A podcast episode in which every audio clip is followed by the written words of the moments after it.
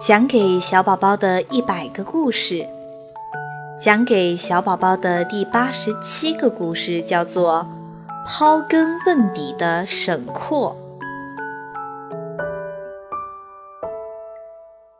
有一次，母亲听沈括背诵唐诗，奇怪的是，当沈括背到白居易的《大林寺桃花》时，他总在重复这两句。人间四月芳菲尽，山寺桃花始盛开。你怎么总是重复这两句呀？母亲奇怪地问。母亲，为什么同是桃花，开花的时间相差那么远呢？兴许是花开花落有早有晚吧。母亲不经意地说：“那为什么山下的开得早，山上的开得晚呢？”沈括又问：“这个？”母亲摇摇头，无法回答了。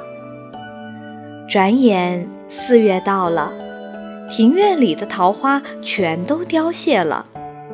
一天，沈括起了个大早，和小伙伴们来到郊外，爬上了一座山峰。山上的桃花正在盛开，一团团，一簇簇，看上去好像一片片红云似的。沈括情不自禁地赞叹道：“哎呀，真是白居易诗中写的景象啊！可是……”到底为什么会这样呢？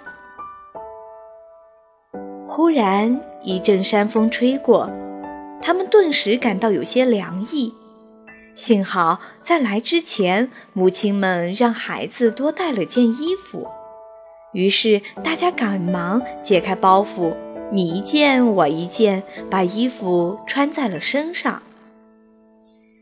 山上风大，天凉。要注意保暖。正在穿衣服的沈括耳边忽然回忆起了妈妈的这句话。哦，望着红云般的桃花，沈括的脸上忽然绽开了笑容。哦，我明白了，我明白了。兴奋的沈括顾不上同行的伙伴，拔腿朝家里飞奔。母亲。我懂了，我懂了。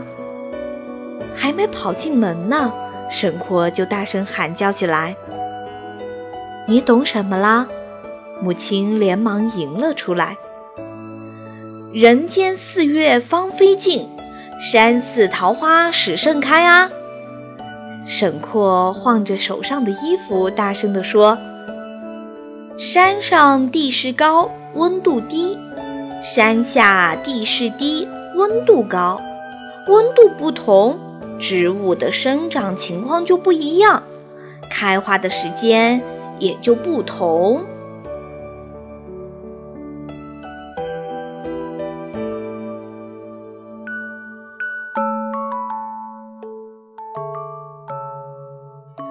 刨根问底的沈括的故事讲完喽。世间所有的事都有爱的根基。爱家人，爱朋友，爱自然，爱理想。凡事只要你付出了真诚持久的爱，那结果便是你想要追求的。就好比沈括因为爱刨根问底，对科学和自然的事有持久的爱，他最终成为了一名伟大的科学家呢。所以，亲爱的宝贝。希望你把爱的根基牢牢抓住，顺着它的指引，走向你所追求的人生梦想。好了，亲爱的宝贝，晚安。